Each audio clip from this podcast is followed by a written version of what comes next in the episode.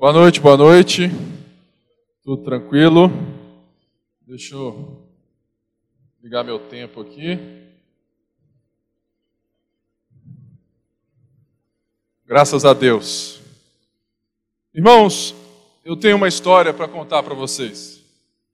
Certa vez um homem chamado José, José, filho de um pai muito rico, e esse pai fez com que por toda a sua vida ele preparasse José para que ele fosse alguém que não apenas vivesse aquilo que o pai preparou como um herdeiro, mas que ele vivesse em prol ou para de fato expandir dentro da sua herança.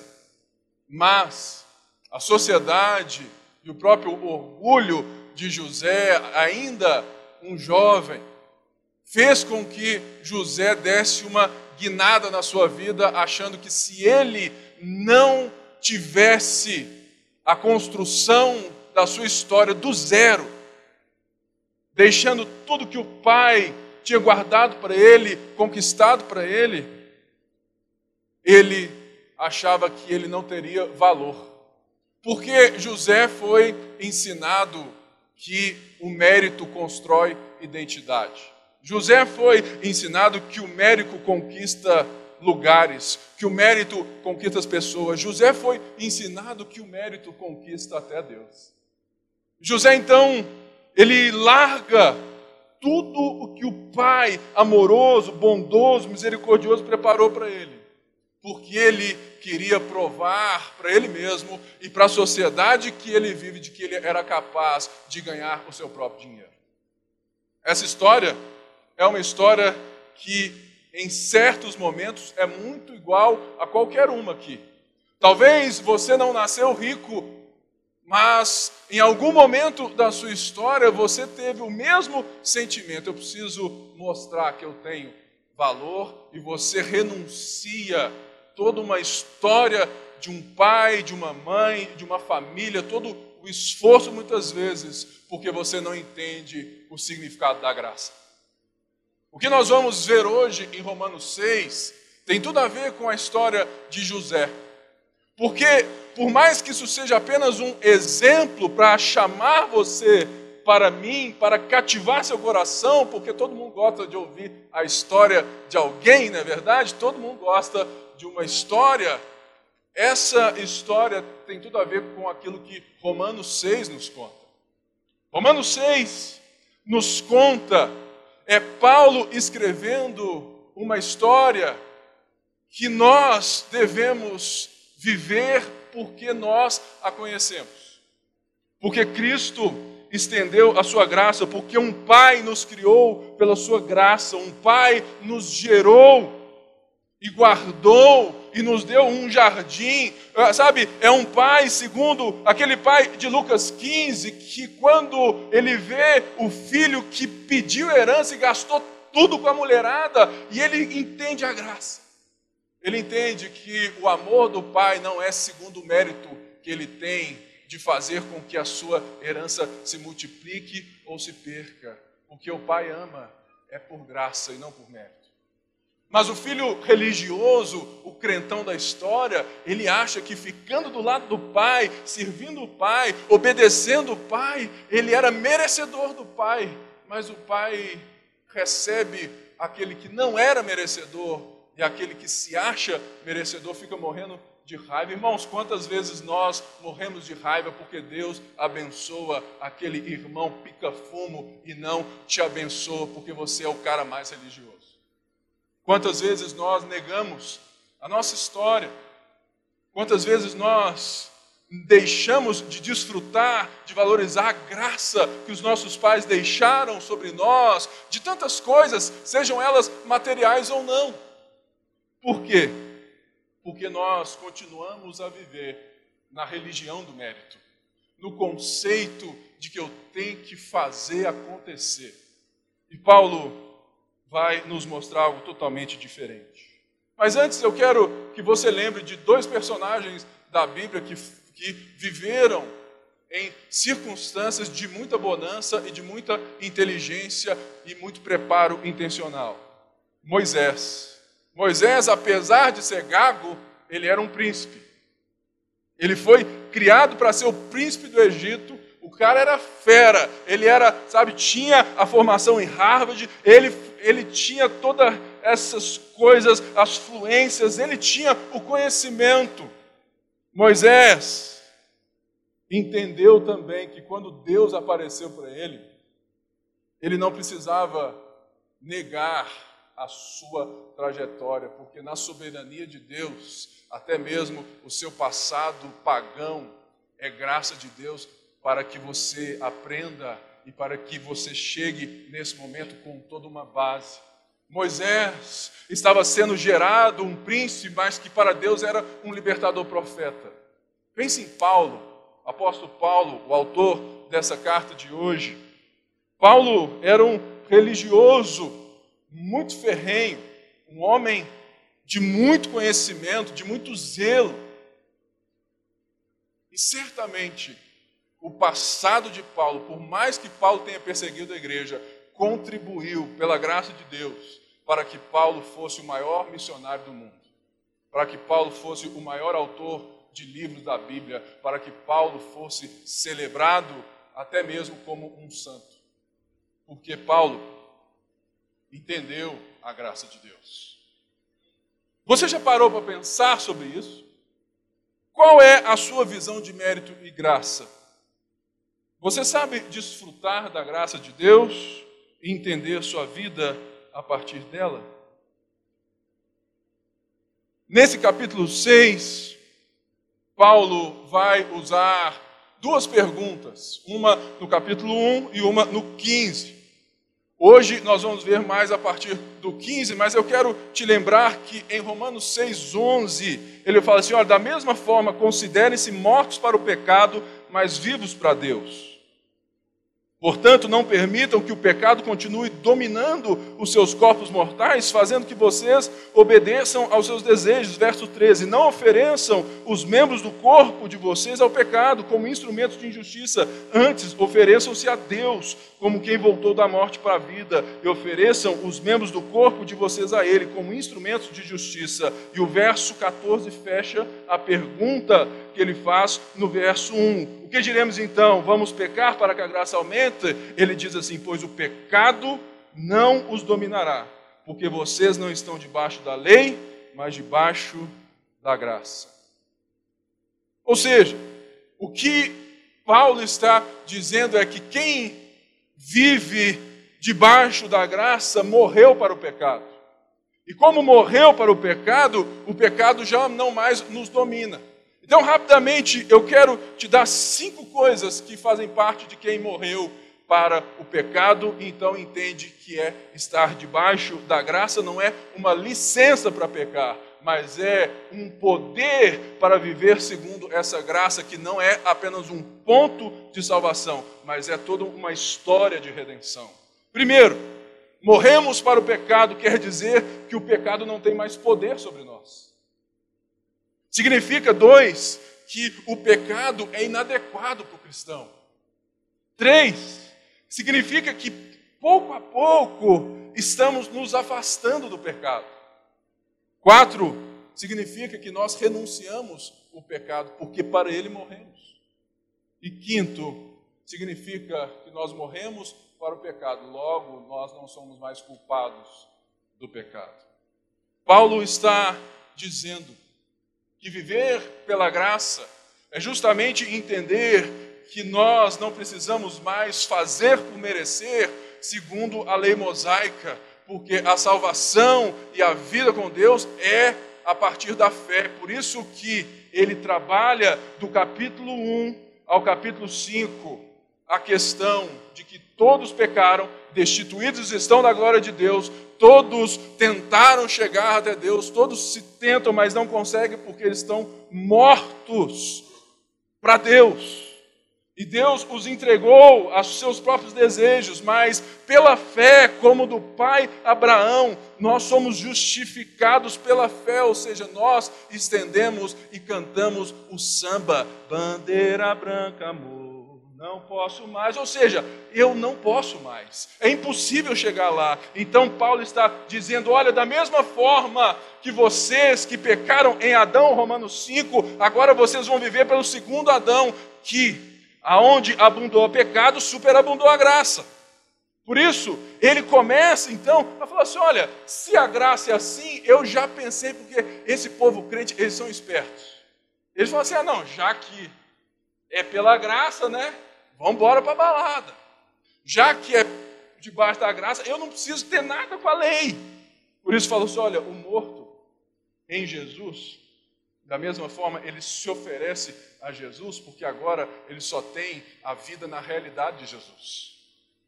Por isso, Paulo está dizendo que nós não estamos mais debaixo do reinado, do poder governante do pecado.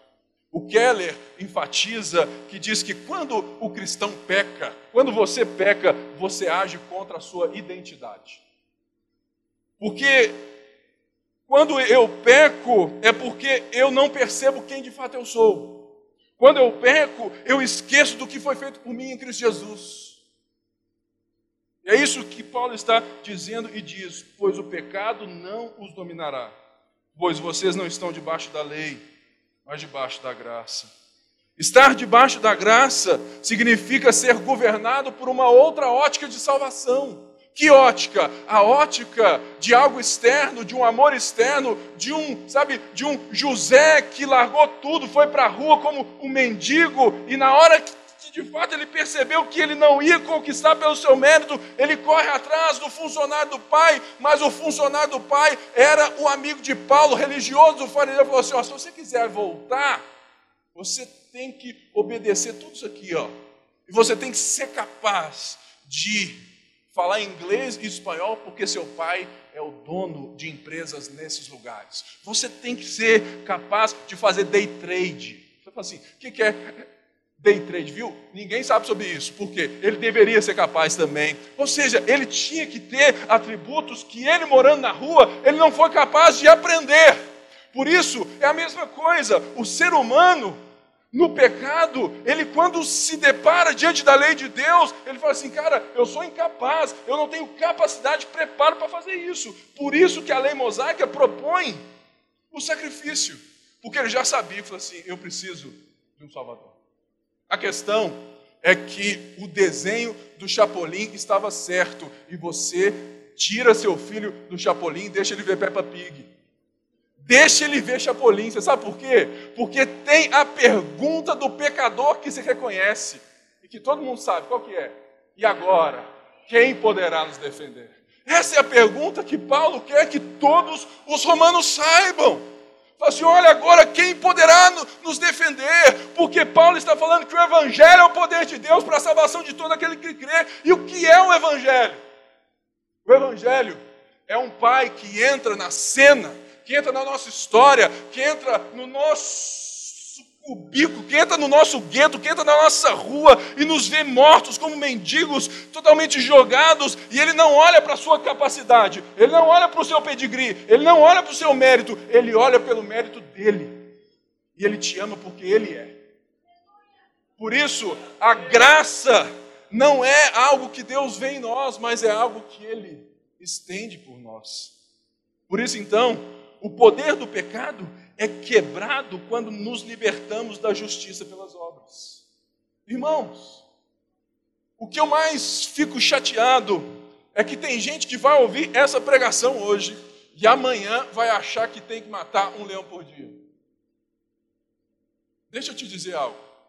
Você pode até conseguir matar um leão amanhã, mas se você entender que você pode matar um leão pelo poder de Deus, vivendo na graça de Deus, na ótica de Deus, na, na, na, perspectiva de Deus, enxergando o seu trabalho, a sua família, enxergando todas as coisas debaixo dessa voz que falou com você, porque estar debaixo da graça é viver novamente segundo a ordem e a voz de Deus. Porque quando eu quero um mérito, eu quero ditar o volume da minha voz, porque eu quero me provar. Mas Paulo está falando assim: olha, esquece esse negócio. Se você está debaixo da graça, você não precisa mais se provar. você precisa provar mais da graça. Então, chega aqui em Romanos 6,15, que diz assim: e então? Paulo agora faz outra pergunta. Vamos pecar porque não estamos debaixo da lei, mas debaixo da graça? Ele é enfático de maneira nenhuma. Não sabem que quando você se oferece a alguém para lhe obedecer como escravos, tornam-se escravos daquele a quem obedecem, escravos do pecado que leva à morte ou da obediência que leva à justiça? Mas graças a Deus, porque embora vocês tenham sido escravos do pecado, passaram a obedecer à forma de ensino que lhes foi transmitida. Vocês foram libertados do pecado e tornaram-se escravos da justiça. Eu quero explicar essa passagem com dois pontos. O primeiro ponto é que nós precisamos de uma melhor compreensão da nossa posição para uma melhor reflexão e prazer na graça de Deus. O que o Paulo diz aqui, falou assim: olha, vocês não sabem, não sabem que quando vocês se oferecem, da mesma forma, Paulo usou esse tipo de fala no verso 3. Ou vocês não sabem que todos fomos batizados em Cristo Jesus, porque Paulo está dizendo aquilo que todo evangelho deve produzir, que é conhecimento. Paulo está dizendo: olha, vocês romanos, evangélicos romanos, você, igreja romana, vocês já sabem disso. Vocês não sabem que foi assim, assim, assim. Ou seja, irmãos, existe uma enorme diferença em dizer que, que, que de fato nós cremos em Jesus, mas vivemos pela ótica do mérito. Mas existe uma outra diferença, que é quando nós conhecemos a Jesus e a palavra de Deus, porque assim nós conseguimos entender que não existe capacidade para nos tornarmos santos para que Deus nos aprove. Por isso, eu quero te explicar a diferença entre santidade posicional e santidade relacional. O que o Paulo está dizendo foi assim: olha, vocês não precisam de santidade posicional, porque essa eu já detonei em Romanos 2. Sabe aquele religioso?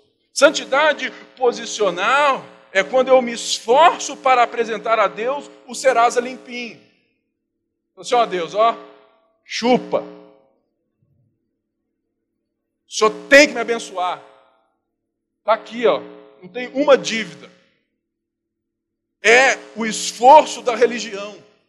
Todas as religiões do mundo se assemelham nesse ponto. Por isso elas são iguais. Porque todas dizem que você tem que se sacrificar para, quiçá, Deus ter, ou os deuses terem benevolência de você dependendo do seu sacrifício. O Evangelho é diferente de todas elas. Porque o cristianismo é a única religião que diz que você não precisa se, se sacrificar para alcançar as bênçãos de Deus. Porque Deus já veio até nós e se sacrificou por nós em favor de você. É a diferença. Por isso, a santidade posicional, ela não tem nada a ver com o evangelho, mas a santidade relacional sim. Porque o que que o, o que que a graça restaura? A graça restaura a nossa humanidade. Ela restaura a nossa capacidade de viver na potência máxima de seres humanos criados por Deus, porque se a graça é Deus falando de novo comigo e eu tenho a capacidade agora de ouvi-lo e me oferecer a Ele, quer dizer que eu posso ser ser humano de novo. Sabe por quê? Porque hoje está cheio de xireque aqui. A Fiona ali. Felícia, cadê você, Felícia? Monstros S.A., Michael Wazowski, né? Só tem monstro aqui, todo mundo desconfigurado, todo mundo rugindo um para o outro. Por quê? Porque somente quando eu vivo debaixo da graça, quando eu tenho uma melhor compreensão da minha posição em Cristo, é que eu posso ter uma melhor reflexão e prazer daquilo que o Pai preparou para mim. Por isso, isso leva a outra questão, a questão de ser escravo. O texto está dizendo muito claro que ou você é escravo do pecado, ou você é escravo da justiça, certo? Ou seja, eu vou julgar uma pimentinha nesse negócio agora. Se você gosta de pimenta malagueta, é agora que vai pegar. Porque eu vou falar sobre livre-arbítrio. Ou seja, temos o arbítrio, mas ele não é livre. Sabe por quê, querido? Ou somos dominados por um ou por outro. O que nos controla é o nosso Senhor. Se você vive debaixo do, da lei do pecado e da morte, quer dizer que os seus prazeres internos, o seu orgulho interno te controla. Pergunta para um cara que é viciado em sexo, fala assim: para de fazer sexo. Ele vai ficar assim, ó. Eu não consigo. Para de fumar. Para de beber. Para de trair sua mulher. Para de sonegar imposto. Eu não consigo. Porque as paixões o controlam. O mérito o controla. O ser alguém, se provar alguém, o controla. Logo, ele não é livre coisa nenhuma. O que eu quero dizer aqui é que Paulo está novamente dizendo que liberdade ela existe, mas ela não é autônoma. Não existe neutralidade na liberdade quando nós entendemos o de fato porque somos criatura. Somente dois homens foram autônomos na face da terra. Romanos 5 deixou isso muito claro para nós. O primeiro Adão, posso pecar e posso não pecar. E o segundo Adão, que podia pecar, mas não pecou. Agora nós somos livres, mas nós somos influenciados.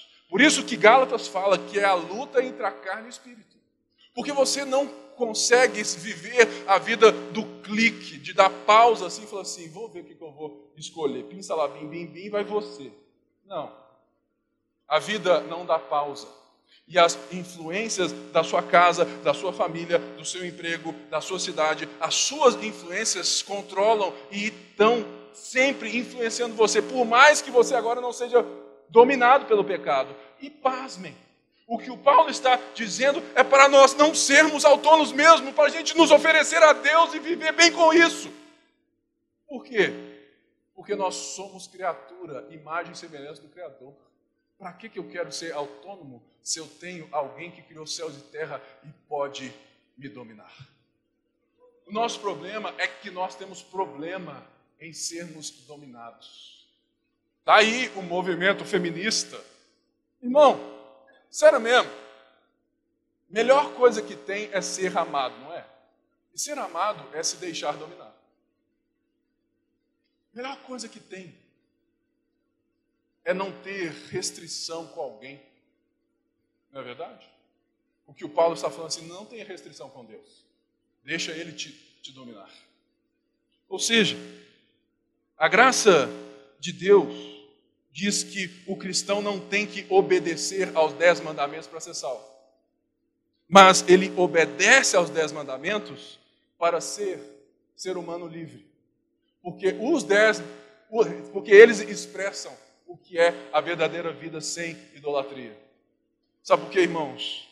Nós somos dominados. E tem muita gente pregando uma graça barata dentro da igreja. Essa graça que ela tem o único intuito é de conseguir chegar aonde você quer. Fala assim, Deus vai realizar seu sonho, você pode ficar aí, é só profetizar e fazer isso e aquilo, irmãos. Deus não tem compromisso com os seus sonhos, mas com o dele para você. Logo, eu preciso entender que a graça preciosa, ponto 2, é quando o Evangelho é a forma que enxergamos e somos moldados em todas as coisas. Porque Paulo disse assim, aqui no verso 17, que nós que antes, mesmo tendo sido escravos do pecado, nós passamos a obedecer de coração a forma de ensino que lhes foi transmitida. Naquela época, o ser escravo não era do jeito que você aprendeu na sétima série nos livros de história. O ser escravo naquela época era assim, ser dominado por um senhor e viver a partir dos desejos desse senhor. Mas a escravidão em muitos casos, não era a escravidão dos nossos irmãos da África que viviam em condições miseráveis. Naquela época, um professor era um bom escravo, um médico era um bom escravo. Eles tinham aqueles que de fato eram os paidagogos, eles ensinavam os filhos bons escravos, então eles tratavam o povo bem. E tinha um tipo de escravo que é o escravo que para quem gosta de brinco, libera todo mundo aqui, né? É o escravo da orelha furada. É aquele que, quando ganhava a liberdade do seu senhor, ele fala assim: Eu? Eu não vou embora, não. Porque eu amo te servir. E agora o senhor não precisa me pagar, eu te sirvo voluntariamente, porque eu quero fazer parte da família. Sabe aquelas moças, senhoras, que, por anos trabalharam na casas de famílias ricas e elas amam estar ali. Por quê? Porque, irmãos, não quer dizer que é escravo que o nosso Senhor é mau. O que Paulo está falando é assim, olha, vocês são escravos da justiça porque vocês são escravos de, um, de alguém que é justo. Por isso, Paulo está falando aqui de nos oferecermos voluntariamente. Por isso ele fala que nós passamos a obedecer de coração. O que, que é de cor? De coração. Nós passamos a nos oferecer a Deus voluntariamente. Mas ele fala algo aqui que é impressionante. Ele usa essa palavra forma de ensino, tem no grego esse sentido de forma. Ou seja, o que Paulo está dizendo é que nós obedecemos porque nós fomos colocados na forma. Nós fomos recriados, nascidos de novo. O Evangelho nos colocou numa forma que tirou a felícia de dentro de você e te tornou novamente uma mulher.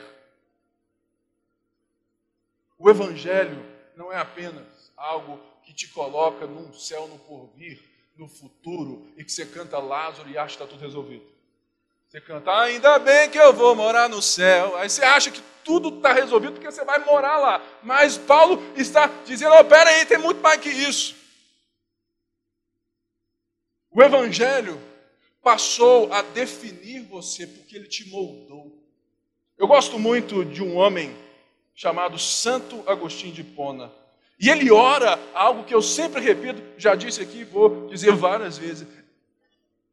Ele fala assim: Que eu te conheça, ó conhecedor de mim. Que eu te conheça tal como sou por ti conhecido. Entra na minha alma e molda a ti. Molda-te.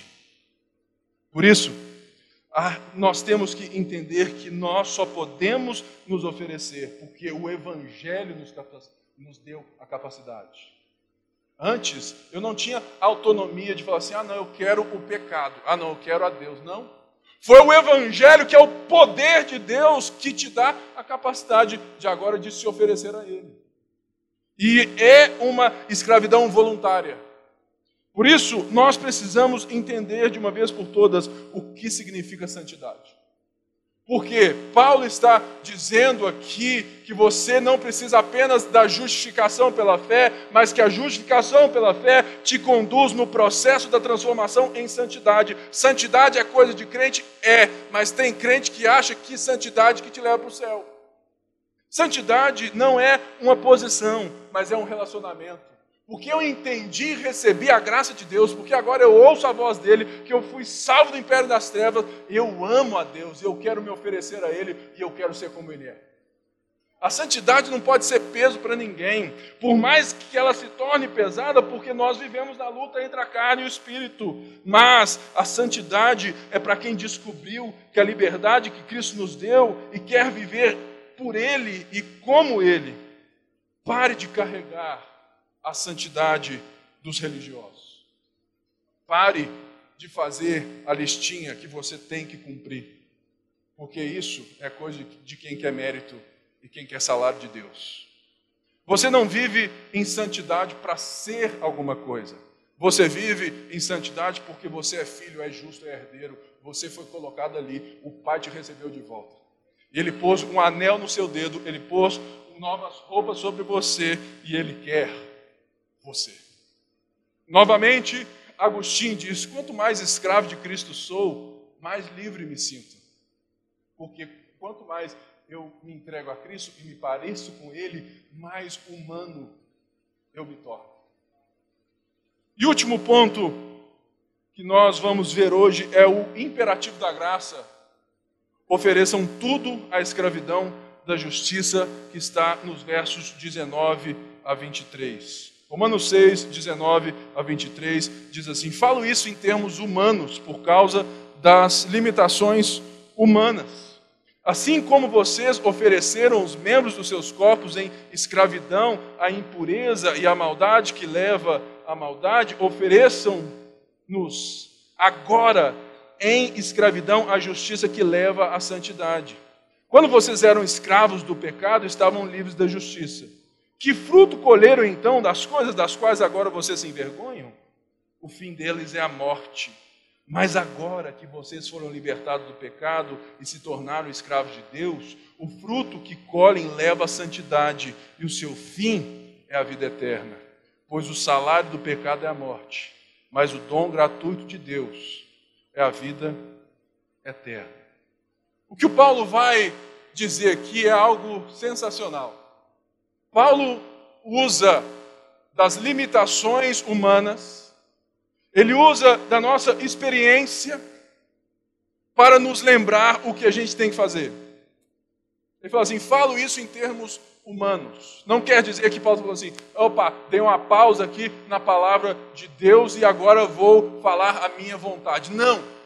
Paulo está se abaixando como um pai na fé e olhando as crianças de Roma, a igreja nova, na fé, nos olhos, falando assim: olha, sabe essa experiência que vocês têm quando vocês ofereciam, sabe, as suas vidas, os seus corpos em cultos de orgia, em cultos assim tudo mais, sabe, isso tudo que vocês viveram, lembra do seu passado? Você lembra do seu passado? Você lembra do seu? Eu lembro do meu. Da mesma forma que você se oferecia, que você estava ali, com a mesma intensidade, paixão pelo prazer, se ofereçam agora a Deus.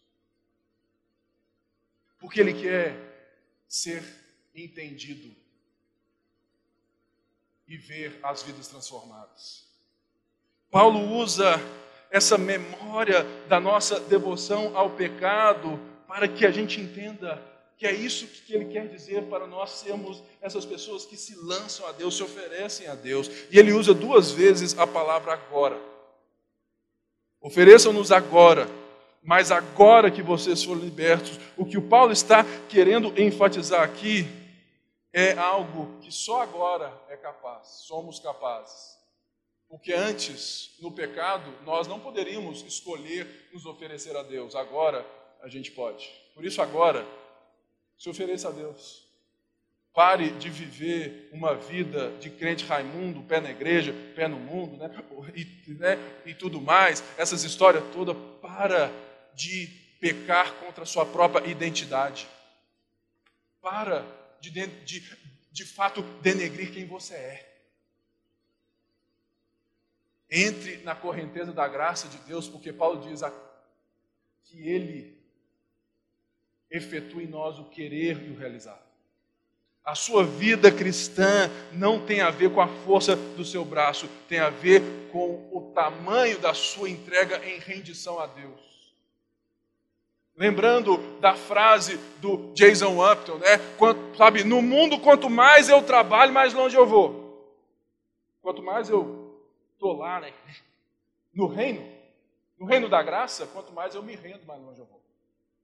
O nosso trabalho como cristãos não é o esforço do braço, é a rendição do coração. Porque é só assim que eu consigo oferecer o meu corpo a Deus e ser apaixonado por Ele, porque isso vai me dominar. Ou seja, ele fala aqui que nós somos escravos da justiça. O que seria ser escravo da justiça? Escravo da justiça é quando eu enxergo todas as coisas na perspectiva de Deus. Tim Keller diz isso muito. Fala assim: nós temos que enxergar todas as coisas pelos óculos do Evangelho. Todas são todas. Ou seja, ser escravo da justiça significa que eu trabalho segundo a nova ótica de Deus, que eu me relaciono segundo a ótica de Deus, que eu faço sexo segundo a nova ótica de Deus, que eu como uma bala, que eu tomo açaí, que eu estudo tudo segundo uma ótica, sabe, essa nova ótica sobre o reinado da graça, porque eu me ofereço não mais ao pecado, ao meu próprio prazer, mas eu me ofereço ao Criador dos céus e da terra, e Ele me capacita Por isso, ser escravo da justiça vai muito mais de uma salvação, de uma santidade íntima. Eu fico de cara o tanto que a cultura nos molda. Alguns séculos atrás, século XVIII, iluminismo, nós tivemos o deslocamento da fé para a esfera íntima da vida. René Descartes e outros que criam em Deus disseram: olha, a fé não é mais alvo sabe, daquilo que eu penso como mundo. O pensamento público não pode mais envolver fé. Fé é coisa particular, é coisa privada, é coisa íntima, cada um tem a sua. Mas aqui, na faculdade, no trabalho, é a razão. Não é assim? Não é assim? É assim. Mas isso está errado. Porque a fé, a justificação pela fé e a vida em Deus significa que tudo que eu vivo, eu vivo pela fé. Porque o Paulo disse isso em Gálatas 2:20, já não sou mais eu quem vivo. Eu estou morto, eu estou morto para o pecado, eu vivo porque Cristo ressuscitou e eu ressuscitei com Ele. Então já não sou mais eu quem vivo, mas Cristo vive em mim. E a vida que agora eu vivo, lembra, a vida é a vida toda vivo pela fé no Filho de Deus que me amou e se entregou por mim. Se você está aqui hoje achando que a igreja é sua coisa íntima e amanhã você vai fazer tudo na força do seu braço, fazendo do jeito que você quiser, dando um jeitinho brasileiro, irmão, você não entendeu nada do Evangelho. Porque santidade, ela tem que ser pública, ela tem que ser vista, ela tem que contrastar com os problemas do mundo no pecado. Por isso, a gente precisa entender que ser escravo da justiça é que eu também brigo por causa do Evangelho. É que eu defendo a fé evangélica, que eu me posiciono por causa da fé. Irmãos, a pior coisa que tem na igreja evangélica é ouvir um liderado dizer que vai fazer porque o pastor mandou. Se o pastor mandou e está errado, sinceramente, se dane o pastor. Porque se está errado biblicamente, o pastor não é o Papa para dizer e falar que ele tem autoridade, sabe, sobre você, irmãos. Sola Escritura. Somente a Escritura é a nossa regra de fé e prática. E se eu, como pastor, disser alguma coisa que fere as Escrituras, que se dane o pipe. Por quê? Porque somente a Escritura é a minha regra de fé e prática. Isso é santidade pública. Isso é santidade evangélica. Isso é posicionamento cristão. Quando eu saio do meu recôndito, da minha vidinha com Deus no quarto e eu me ofereço a Deus no pensamento social, na ciência, nas artes, na moda, na música, isso é santidade também. Quando eu Entendo que Paulo está fazendo algo que é imperativo, ofereçam, é uma ordem, é um chamamento. Por isso, ele termina dizendo o versículo que todo mundo aqui já ouviu 500 vezes e já falou 3 mil. Pois o salário do pecado é a morte, mas o dom gratuito de Deus é a vida eterna em Cristo Jesus nosso Senhor. O que, que o Paulo está dizendo isso? Primeiro, Paulo não está dizendo nada novo, ele já explicou isso nos versos anteriores. Por isso, eu só quero te ressaltar duas coisinhas e eu encerro. Primeiro, ele fala que tem um salário para o pecado. Salário era justamente a paga diária de um soldado ou de um trabalhador. Deixa eu te dizer, você que trabalha, você tem um direito, que é receber o seu salário no final do mês, não é verdade? É um direito seu, porque é um mérito seu. Salário tem a ver com mérito. E Paulo fala assim: olha, quem vive pelo mérito e requer salário, o salário é a morte.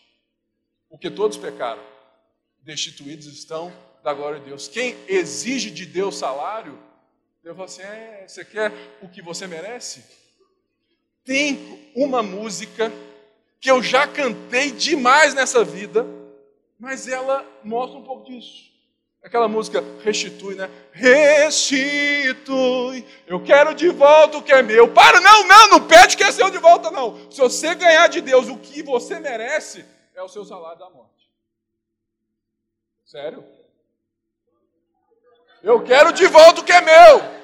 Você quer o que é seu? Você quer o que é seu mesmo, querido?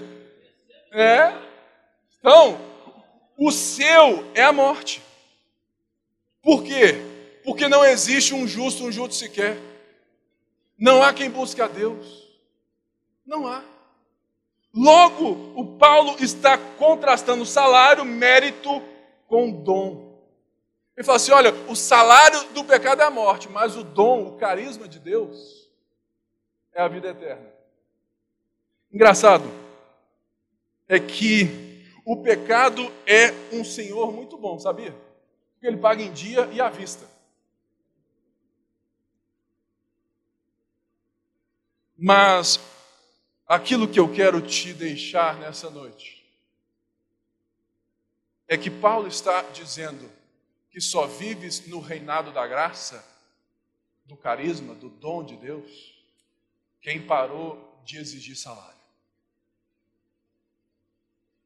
Quem parou de exigir ou de querer se provar para alguém ou para Deus. Quem parou de viver segundo a ótica da salvação pelas obras. Somente recebe e está no reino da graça quem fez por meio da fé.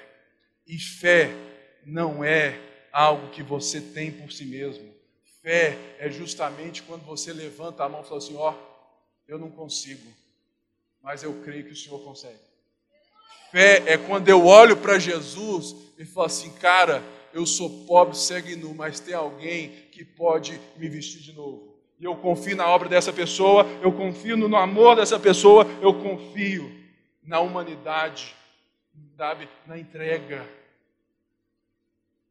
na autonomia também dessa pessoa que, sendo Deus, não julgou o fato de ser algo que ele deveria se pegar, antes a si mesmo se humilhou, reconhecido em figura humana, ele se entregou. E ele não apenas foi, mas ele foi como um servo. Um servo que chegou ao ponto da cruz. Um servo, um príncipe, o filho de Deus, foi julgado como um transgressor, para que você pudesse novamente entender a graça, o dom de Deus. Porque quando você quer salário, mais uma vez, quer dizer que você é quem fala. Quando você quer o dom de Deus, está debaixo do reinado da graça, quer dizer que é Deus que fala sobre você. Mais uma vez, só recebe o dom quem não quer salário.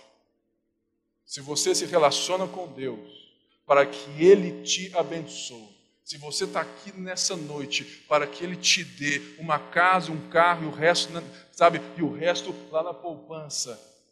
Não, em, sabe, de outro jeito, porque hoje não vale nada a poupança, né? Então muda essa história. Né? Em resto em ações.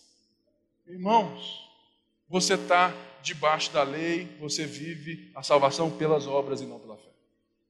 E Paulo está dizendo: olha, Jesus fez algo por nós ofereçam-nos agora.